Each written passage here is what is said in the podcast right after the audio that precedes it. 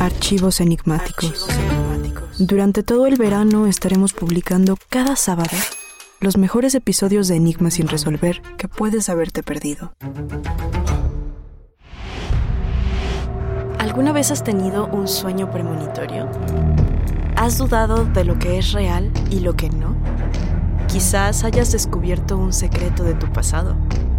En este episodio, que publicamos por primera vez el 23 de noviembre, conoceremos los secretos que se ocultan detrás de nuestras más profundas pesadillas.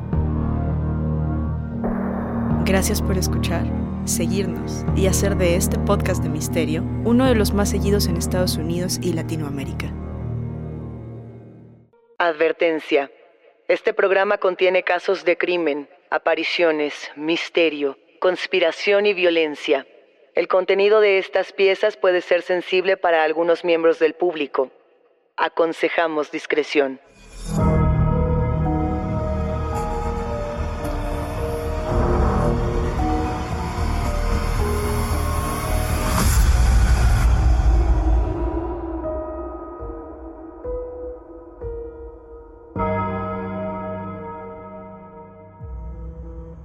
Saludos enigmáticos, bienvenidas, bienvenidos de vuelta a nuestros testimoniales enigmáticos.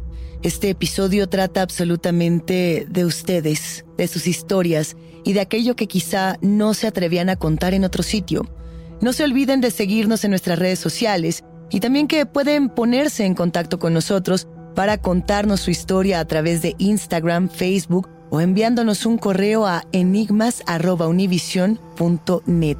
Recuerden que pueden escucharnos en la app de Euforia o en donde sea que escuchen podcast. Y no, no se olviden de suscribirse o seguir el show para que no se pierdan ni un suspiro. El sueño es un espejo, el eco de nuestra realidad, de lo cotidiano y de todo lo que nos inquieta. Todos soñamos enigmáticos, aunque los sueños no siempre nos muestren lo que queremos. Hay dos tipos de sueños que las personas buscamos alcanzar aunque sea una vez en la vida. Los sueños lúcidos, por un lado, y los sueños premonitorios. Estos sueños premonitorios, mejor conocidos también como precognitivos, son aquellos que anticipan lo que va a ocurrir en nuestra vida real, los que nos avisan de una u otra manera lo que está por sucedernos. Este tipo de sueños no tienen ninguna explicación científica, enigmáticos. No sabemos cómo alcanzarlos y por lo mismo no podemos emularlos de manera directa. Se dice, por ejemplo, que Abraham Lincoln soñó con su propia muerte. Se dice también que el psicoanalista Carl Jung soñó también con lo que ahora interpretamos como la Primera Guerra Mundial. Es decir, a veces soñamos con el futuro, a veces podemos soñar también con secretos que vienen de nuestro pasado y que no tendríamos manera de conocer. Ahora, ¿qué pasa hacia este tipo de sueños? le sumamos un elemento sobrenatural. ¿Qué pasa cuando estos sueños se filtran hasta el plano real? Tenemos tres historias, pesadillas que escapan hasta la realidad, el sueño de una enfermedad que une a un abuelo con su nieta, el posible aviso de un accidente fatal y por último, un rostro que envejece en el inconsciente. Pero vamos a escuchar primero la historia de María.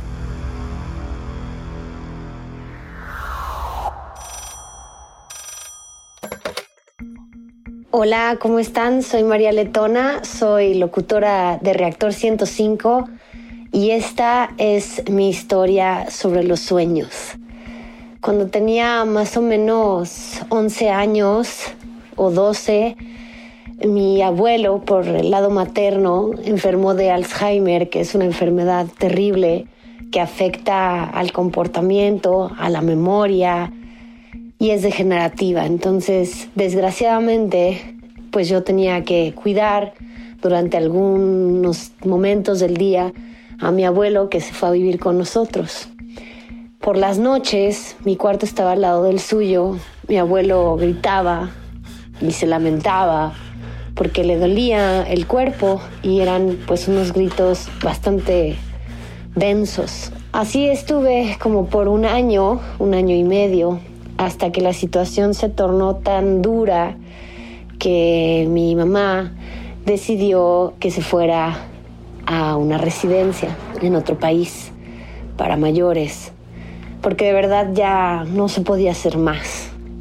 Eh, durante todo el tiempo que mi abuelo se fue a la residencia, empecé a tener un sueño recurrente, es decir, un sueño que se repetía cada noche, una y otra vez. Y era, pues, básicamente los gritos de mi abuelo pidiendo ayuda. Y cuando yo entraba a su habitación, pues no había nadie. Así estuve todas las noches durante un buen tiempo, hasta que un día nos informaron que desgraciadamente mi abuelo había fallecido. Viajamos en familia para ir a su velorio, a su funeral. Y yo me acuerdo que yo no entendía muy bien que de pronto una persona ya no estaba en este plano terrenal. Me acuerdo que tenía un examen, entonces yo me tuve que regresar pues unos días antes que mi familia.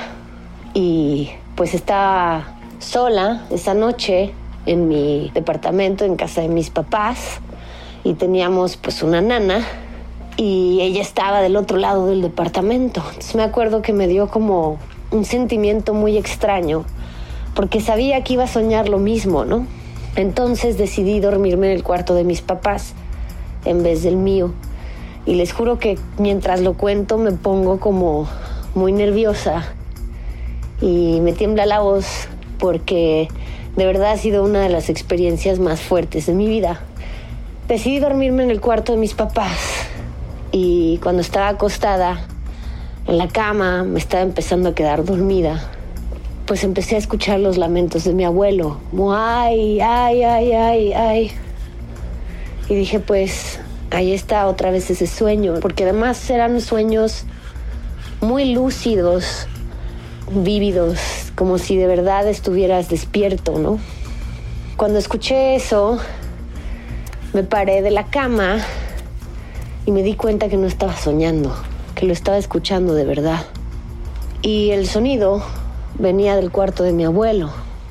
Yo, para llegar al otro lado del departamento con mi nana, pues tenía que pasar a fuerza enfrente del cuarto de mi abuelo. Y no quería, porque sabía que lo iba a escuchar más fuerte cada vez. Pero lo hice. Decidí salir al pasillo, cerrar los ojos y correr. Me acuerdo perfectamente que hubo un momento en el que sentía que estaba al lado de mí. Pero corrí y me dio esa sensación como de que alguien te está pisando los talones, que hasta te sube así como por la espalda, ¿no? Llegué al cuarto de mi nana y le dije desesperada, mi abuelo, mi abuelo, escuché a mi abuelo gritar. Y mi nana me calmó y me dijo, tranquila, Mari, estás muy cansada del viaje, relájate, seguramente fue un sueño. Yo le dije, no, por favor, vente a dormir conmigo.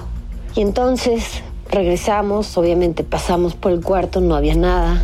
Regresamos al cuarto de mis papás y nos acostamos y de pronto empezó de nuevo. Ay, ay, ay, ay. En ese momento mi nana se puso pálida y me dijo, vamos a rezar. Nos pusimos a rezar y yo me acuerdo que solo pensé, abuelo, te quiero mucho, siento mucho que te haya sido, pero por favor, no me hagas esto. En ese momento paró el sonido y nunca más volví a soñar eso, nunca más volví a tener ese sueño recurrente. Esta es mi historia, realmente me ocurrió y espero que nunca le suceda. Gracias. Gracias a ti María por compartirnos esta historia muy fuerte, con un duelo profundo, con un funeral, pero sobre todo con ese sueño recurrente anticipando el fallecimiento de un familiar, en este caso el fallecimiento del abuelo. Dicen, sobre todo las personas que se han encargado de analizar los sueños, que cuando soñamos con un familiar que se ha ido, estamos intentando evocar esa sensación de complicidad, de cariño, esa saudade, que es una palabra portuguesa que podría ser interpretada como melancolía. Sucede que aquí María soñaba con este llanto y con este dolor antes de que su abuelo muriera, quizá anticipando ya lo que pudo haber sido un fallecimiento complicado, un fallecimiento a la distancia. podemos pensar que esa propia distancia que tenía María con su abuelo, una distancia de territorio, una distancia entre países, podía ser también la causante de este dolor, un dolor compartido de haber sido separados durante un periodo crucial. Ahora bien, a veces generamos este tipo de conexiones inconscientes, enigmáticos. Parece ser que queremos procesar recuerdos, que queremos procesar emociones y que la manera de hacerlo es a través de los sueños. Lo que es extraño en el testimonio de María es el momento en el que el llanto de su abuelo se traduce en la realidad y no solamente ella lo escucha, su nana también. ¿Han tenido sueños como estos enigmáticos? Nos vamos ahora con la historia de Javier. Hola, mi nombre es Javier. Durante muchos años viví en Acapulco Guerrero. Y durante este tiempo conocí a muchas, muchas personas que realmente no fueron mis mejores amigos, mis amistades directas, pero tenía una vida un poco, muy poco sociable, ¿no? Una noche soñé que todas estas personas me presionaban muchísimo para subirme a, a un carro y, e ir a una fiesta al final yo accedía y durante el camino tuvimos un accidente, el carro se volteaba, nos, nos terminando nos estrellamos con unas piedras, con unas rocas y yo veía la ventana llena de sangre, y veía el mar y veía oleaje y todo, ¿no? Es una sensación bastante extraña. Y al momento de despertar, pues fue todo tan nítido, tan lúcido que me sacó muchísimo de onda, ¿no? A los pocos meses me invitan a una fiesta estas personas con las que, que, estaban en mi sueño, las personas que no eran mis amigos realmente, pero de repente convivía con ellos. Y yo no accedo a ir, yo no voy a la fiesta y ellos tienen un accidente igual automovilístico. Una de las personas que está en mi sueño iba en el carro y fallece. Entonces, de verdad no sé cómo sentirme con, el sueño y con esta experiencia. Toma aire. Estás escuchando Enigmas sin resolver. ¿Cómo explicar el sueño de Javier? Gracias Javier por compartirnos esta historia. No eres el único que ha pasado por un sueño como este, ni por una experiencia tan dolorosa. En realidad, soñar con un accidente con un asesinato o con una experiencia traumática de estas dimensiones es algo común, es algo que acerca a muchas personas. Hemos vivido experiencias traumáticas que se traducen en sueños. Pero ¿qué pasa cuando tenemos la sensación de haberlo soñado antes de que ocurriera? La explicación que la ciencia le da a estos sueños premonitorios parte del trauma y no del sueño. ¿Esto qué quiere decir?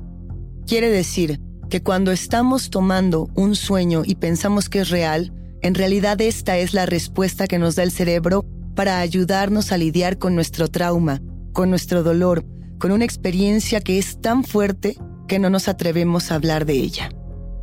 Ahora bien, hay un lado positivo en tener este tipo de sueños que si bien son heridas, también serán cicatrices y también nos ayudarán a sanar, Tener este tipo de sueños nos ayuda a curar esos espacios de indeterminación que podemos tener dentro de nosotros mismos.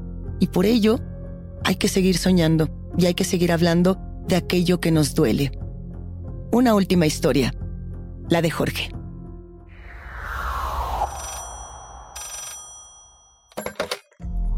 Hola, ¿qué tal Luisa? Te quiero contar mi historia. Yo trabajo como camionero y en las noches voy escuchando el programa y quería contarte mi historia a ti y a todos los enigmáticos. Esta historia comienza desde que yo era niño. Tengo recuerdos de tener un sueño muy recurrente de un rostro, bueno, de una persona que estaba en mi sueño y me veía, pero era una persona con un rostro muy lastimado. Y era tan vivido mi sueño que yo podía ver todas las heridas de esta persona, incluso podía ver los huesos saliendo de su cara, sangre este sueño, desde que tengo memoria, este rostro, esta persona del sueño trataba de acercarme a mí, acercarse a mí, pero yo trataba de escapar y cuando trataba de escapar, eh, sentía como si no pudiera correr, como si algo me detuviera o, corría más lento y trataba de escapar. Eh, despertaba aterrado y como era un niño, pues mis papás este, me preguntaban qué, había pasado y, yo por miedo no contaba nada. Este sueño pasaba, no sé, una o dos veces. Entre un lapso de seis meses pasaba uno o dos veces.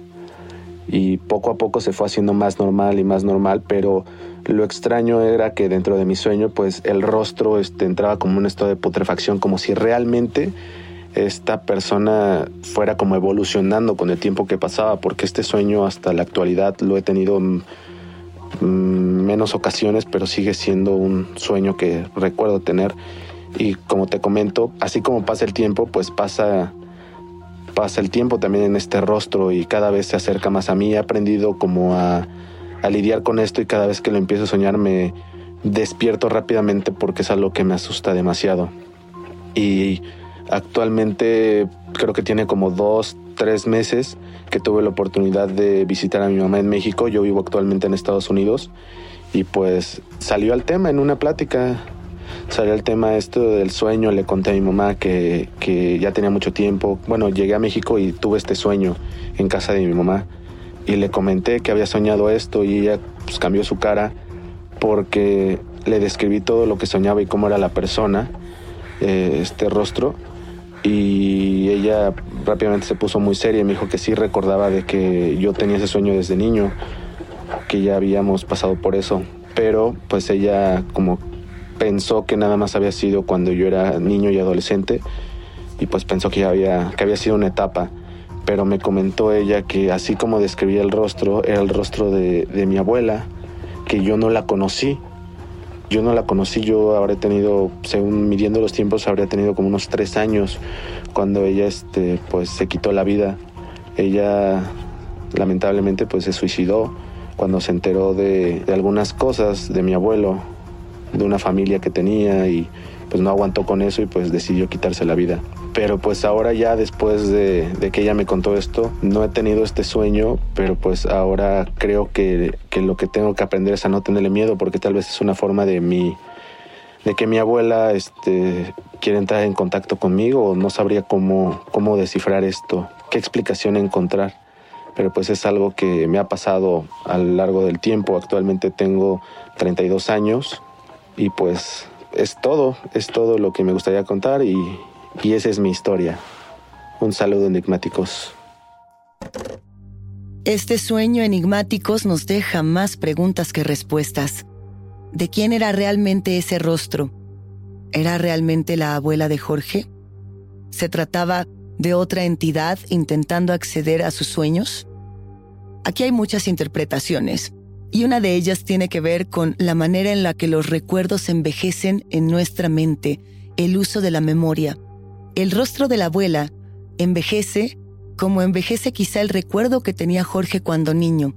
Seguramente escuchó en alguna plática familiar algo con respecto a este secreto familiar tan profundo, algún atisbo, algún vestigio, alguna pequeña grieta que lo dejó tan impactado, que cambió su vida y su inconsciente para siempre. Esa podría ser una interpretación, la memoria. Por otro lado, el hecho de encontrar la bondad y la maldad en un sueño.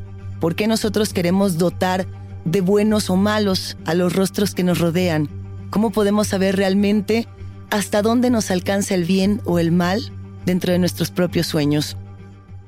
Son muchas las personas que nos han dicho que sueñan con algo que después sucede, que hablan de sueños que los remiten a su pasado, a su futuro o a otras dimensiones donde están experimentando quizá otras vidas.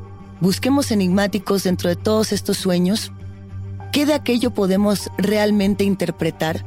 ¿Qué de aquello realmente forma parte de lo cotidiano, del espejo de la realidad? ¿Y qué cae en lo inexplicable?